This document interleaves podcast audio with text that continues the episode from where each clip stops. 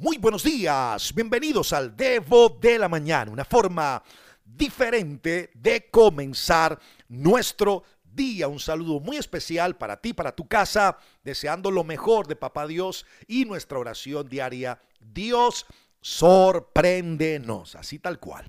Ahora, sabes que estoy feliz, ya, ya la mayoría saben que los jueves yo estoy feliz porque es nuestra oportunidad como comunidad del Devo de la Mañana de reunirnos en vivo y en directo a través de Instagram en nuestras noches de vida plena, así que los espero en el día de hoy.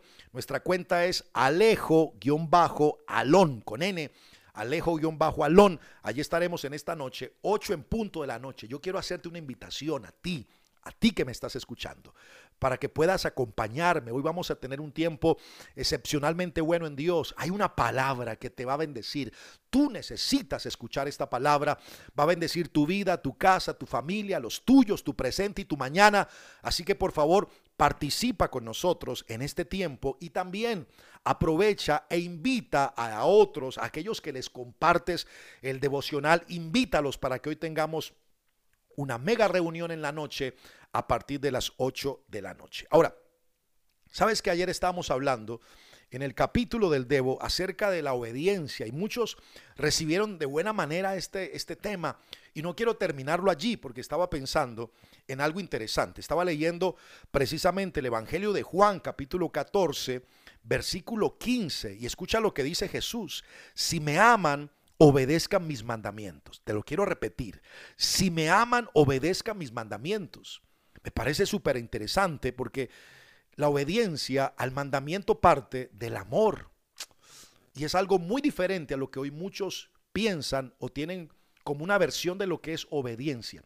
Ahora, frente a esto, estaba pensando en un personaje en la Biblia que me gusta mucho, que he estudiado, que se llama José. Ahora, la Biblia tiene algunos, algunos personajes de nombre José, pero este en particular es nada menos y nada más que José el carpintero, el personaje del Nuevo Testamento, el esposo de María, el papá de Jesús, José el carpintero. Hemos leído la historia de este hombre, aunque aparece muy poco o es muy corta la historia, pero tenemos que volcar nuestra atención a la experiencia de este hombre. ¿Sabes por qué? Porque frente a nosotros tenemos a un hombre que descubre que su prometida está embarazada. Yo quiero que usted entre en esta historia conmigo. Imagínate, José tiene una prometida que se llama María. Un día María se va a citar con José y le va a decir, mi amor, te tengo una noticia. Sostente bien del mueble, del asiento que tú mismo creaste, que tú mismo fabricaste de una buena madera. Te tengo una noticia. Estoy embarazada. ¿Qué? José todavía no había desposado a María. Así que no habían tenido intimidad y ahora su prometida, su novia, le está diciendo que está embarazada. Y lo que es peor, María le va a decir es que vino un ángel y le anunció que el bebé que ya tiene dentro, el Espíritu de Dios lo puso dentro y es nada menos y nada más que el Hijo de Dios. y tras de todo, creo que María quiere que José le crea. Yo no sé, imagínate una hija que llega a la casa de uno con esa historia. ¿Le vas a creer?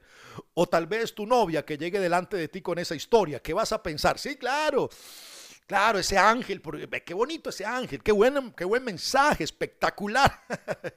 Yo creo que cuando José escucha esa historia, todo su mundo se le viene abajo.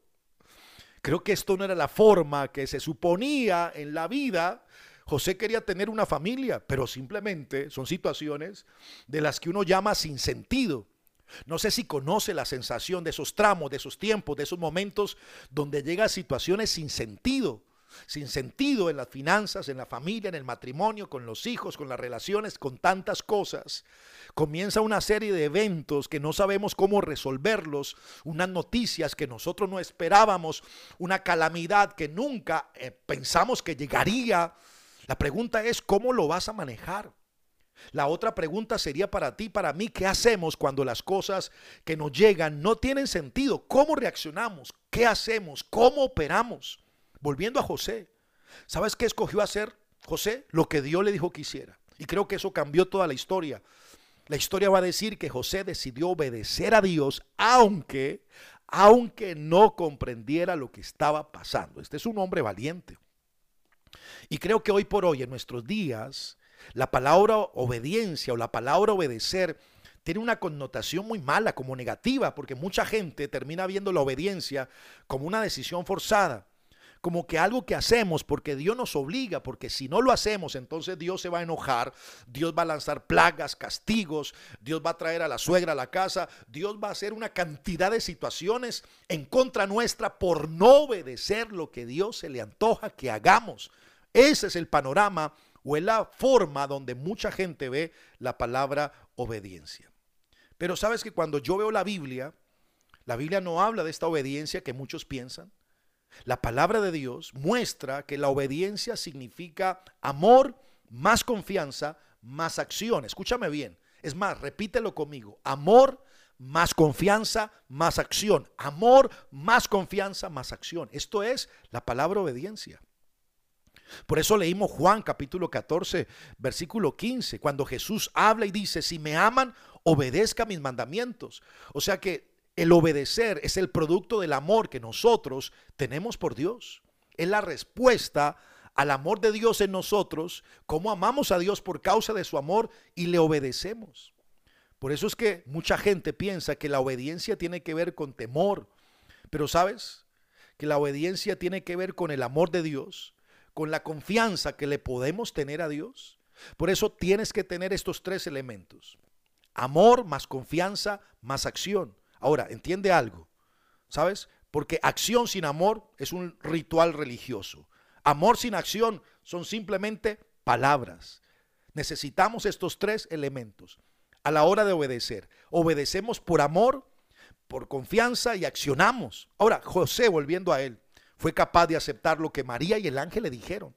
¿Sabes por qué? Porque creo que José tuvo una relación con Dios, un encuentro con Dios y él sabía que Dios lo amaba que Dios tenía lo mejor para él. Así que José creo que decidió confiar en Dios y tomó la decisión de hacer lo que Dios le pidió, aunque fuera sin sentido. Y a causa de esto, creo que la vida de José se volvió una vida significativa de alto impacto hasta nuestros días, porque siglos después estamos usando este audio para poder narrar la historia de este hombre que de verdad nos quitamos el sombrero frente a él. Yo quiero que pensemos por un momento en esta historia y la analicemos. Padre, te damos gracias por esta mañana tan buena que tenemos para nosotros y este día. Señor, gracias por amarnos con esa forma exagerada, Señor, que, que lo haces, pero queremos responderte amándote. Y obedecerte, Señor, tiene que ver con amarte, Señor, con confiar en ti porque tienes y quieres lo mejor para nosotros y accionar en lo que tú nos dices, aunque muchas veces sintamos que no tiene sentido. Amén. Antes de irme, quiero recordarte que si quieres recibir el Debo de la Mañana de primera mano, por favor escríbeme al número de WhatsApp más 57 300 490 57 19 para poder cada día compartirte este audio y estar conectados permanentemente de primera mano. Antes de irme, por favor, no se le olviden esta noche la invitación para ti, para los tuyos, e invita a otros a que puedan sumarse a Alejo-Alón por Instagram. Y bueno, recuerda, soy Alejo Alonso. Si te gustó este debo, házmelo saber, pero lo más importante, compártelo a otras personas. Bye bye.